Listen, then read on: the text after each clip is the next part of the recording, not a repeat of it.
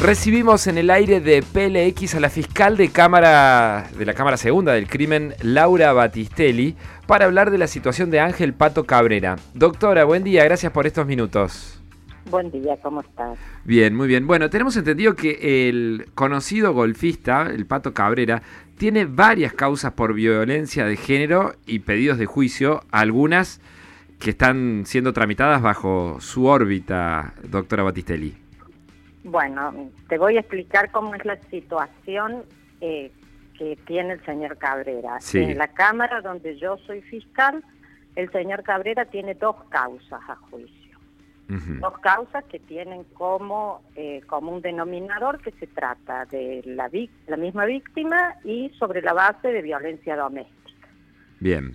Cuando hablo de violencia doméstica hablo de una relación de pareja que hubo en un momento y los hechos están circunscritos en ese ámbito. Luego tiene otras causas en donde hay otras víctimas que están en la Fiscalía del doctor Griffith, que es la Fiscalía de Violencia Familiar y Doméstica, en la instrucción, en donde últimamente se lo indagó. Cuando digo últimamente, creo que fue aproximadamente en el mes de julio. Sí. Esa es la situación que él tiene a nivel procesal. Causas, instruyéndose también por violencia doméstica y dos causas que ya están en condiciones de juicio en la Cámara Segunda. Bien, y lo que tenía la, la prohibición de salir del país era de acuerdo a lo que conocimos nosotros, por la causa que tramita su colega, el doctor Griffith. ¿O usted también le había impuesto algún tipo de, restricción a Cabrera? A ver, vamos, Federico, a aclararle a las personas eh, esto de la restricción que ha dado paso. El problema de esto de si hay restricción para salir del país no consta en la causa donde yo intervengo. Ahora bien, esto de que tenga o no tenga restricción para salir del país no es la única causal por la cual una persona debe estar a derecho. ¿Qué significa estar a derecho? Estar a derecho significa estar a tenor del procedimiento que se están llevando las causas. ¿Y por qué te digo esto, Federico? Porque en el caso de la causa que yo llevo, el Tribunal Superior, en una de sus últimas resoluciones frente a un recurso interpuesto por el abogado de la defensa del señor Cabrera, interpuso un recurso a los fines de una vía recursiva que no tiene importancia el incidente, pero la resolución del Tribunal Superior fue la dar la orden de que se entre a juicio y a debate oral. Hablo de la causa que está a juicio. Bien. está bajo mi jurisdicción, digamos, donde yo intervengo con la causa. Por lo tanto... ¿Por eh, qué es importante eso? Porque él debía estar a derecho para entrar a juicio. Por lo tanto, debería estar en Córdoba. Eh, voy a hacerte el plano. No debería estar en Córdoba. Debería haber dado aviso, como lo hizo siempre en toda la el derroteo procesal, Bien. de si iba a sentar o no. ¿Por qué? Porque la causa por la cual está juicio tenía muy próxima la prescripción. Porque esto es lo importante que las personas tengamos en cuenta el 90 y pico por ciento de las causas de violencia doméstica, ya sea de parejas o violencia eh, con un, digamos, un trasfondo de género, siempre empiezan por delitos leves, Federico. Hablo de lesiones leves, amenazas. Esos delitos a nivel del código tienen una viabilidad para ser llevados a juicio, una posibilidad corta en el tiempo. ¿Qué sucede? que esos juicios, que esos delitos deben ser llevados a juicio, porque la visibilización de la víctima no alcanza si no llegamos al juicio, no alcanza, no alcanza con visibilizar el problema. Es necesario en las causas de género y violencia doméstica poner el problema sobre la mesa. ¿Cuándo se pone sobre la mesa? cuando se lleva al debate oral, tanto para que el señor Cabrera ejercite su defensa como para que la víctima exponga la denuncia. Doctora, y habida cuenta, de, cuenta de todo esto que, que, que, nos está describiendo, ¿usted va a hacer algún tipo de pedido para que el, el Pato Cabrera, bueno, así se lo apoda, bueno, ¿cuáles son los pasos siguientes? En el día de ayer, Federico, sí. bueno, hay dos causas en trámite o, dos estadios procesales en trámite para este Los que están en juicio con usted y la causa... son los que están en manos del doctor Griffith, que es mi colega, que está en la parte de instrucción, que es, digamos, el investigador y el que eleva a juicio. Esa parte que tiene otras víctimas, ayer, el, ayer creo, si no mal me equivoco, le dictó la captura. O sea, hay situaciones dentro de su causa que marcan que la causa corre lo que se llama un riesgo procesal. ¿Qué quiere decir? Que la persona con la actitud asumida pone en riesgo el proceso. El proceso puede ser de diversas índoles. Pone en riesgo porque se va, pone en riesgo porque se ausenta, pone en riesgo porque puede acceder a las víctimas, pone riesgo por mil razones. Ya las expondrá el fiscal cuáles son las razones que dictaminaron el riesgo en su proceso. En mi caso, la Cámara ayer dispuso pedirle un oficio al doctor Griffith respecto a la situación del señor Cabrera en esa causa y además citarlo en el día de la fecha al señor Cabrera para que comparezca ante el tribunal. Bien. Dependerá ahora de la actitud que adopte el señor Cabrera a través de sus abogados de la resolución del tribunal. No sabemos qué va a responder, no sabemos si dirá, estamos esperando que se rehabilite, se reanuden los vuelos.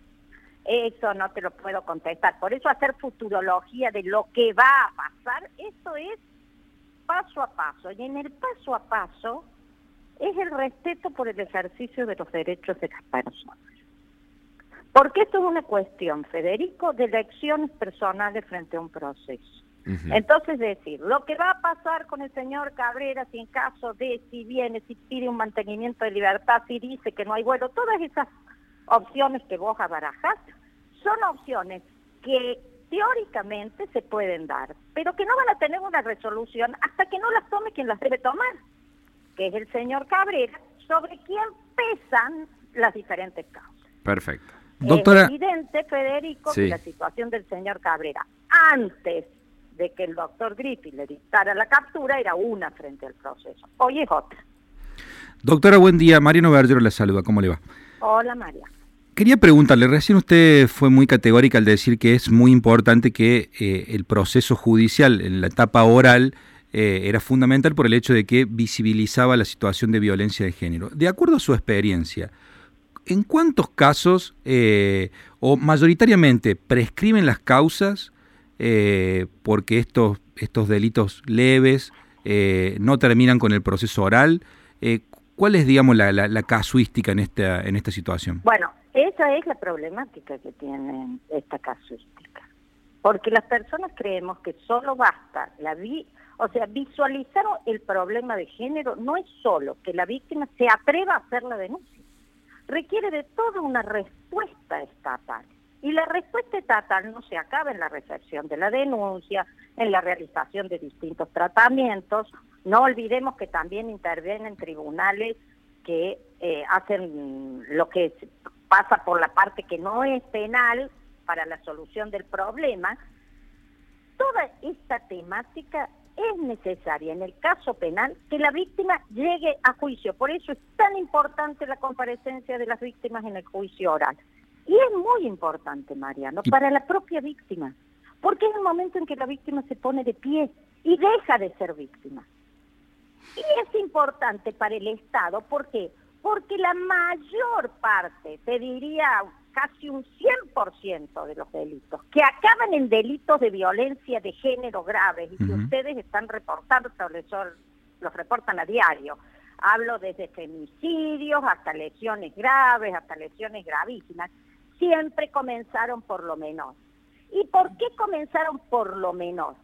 Porque recordemos que en este tipo de delitos la víctima no es una víctima de un delito cualquiera, ni siquiera es la víctima de los delitos sexuales. La víctima en este tipo de delitos está inserta en un círculo. Ese círculo es lo que lleva a la víctima a denunciar, después a perdonar, después a querer creer que va a cambiar, después a darle nuevamente el voto de confianza y después a volver a caer. Más que un círculo es como una espiral, Mariano. Claro. ¿Cómo es la única forma de cortar el espiral? Poniendo a la víctima frente a un espejo. ¿Cuál es ese espejo? El debate oral. No hay otra. Por eso el Tribunal Superior dispuso en su momento que las causas de violencia doméstica de violencia familiar tienen lo que se llama prioridad de juzgamiento. ¿Qué quiere decir esto para que la gente entienda? Que ponen un pie en un tribunal de juicio y es prioritario frente a cualquier otra causa que se les dé trámite. Doctora Laura Batistelli, un placer escucharla. Muchísimas gracias por estos minutos con PLX Pulso. ¿eh? No, por favor, hasta luego. La fiscal de la Cámara Segunda del Crimen de Córdoba, Laura Batistelli, que está tramitando unas denuncias que van a ir a juicio, expedientes que lo tienen a Ángel Pato Cabrera imputado como eh, por, una denuncia de una expareja como, eh, como autor del delito de, de violencia de género. Y por otro lado, hay otra causa que es en la que salta este dato de que se había ausentado de Córdoba, Pato Carrera, que había viajado a jugar al golf a Estados Unidos. Y que por eso tiene pedido de captura y lo que dijo la fiscal es que en función de eso, ella también va a pedir, eh, digamos, que comparezca lo antes posible ante el juez y evidentemente están esperando la respuesta de Cabrera, que como recién explicaba, está jugando al golf en los Estados Unidos. Bueno, eh, salió en algún momento después del 13-14 de julio que nos precisaba la fiscal, había comparecido él ante el otro fiscal. ¿Cómo viajó? Se tomó un vuelo seguramente un, vuelo, privado. Es muy probable. Pura verdad en PLX. Pulso 95.1. 95.1.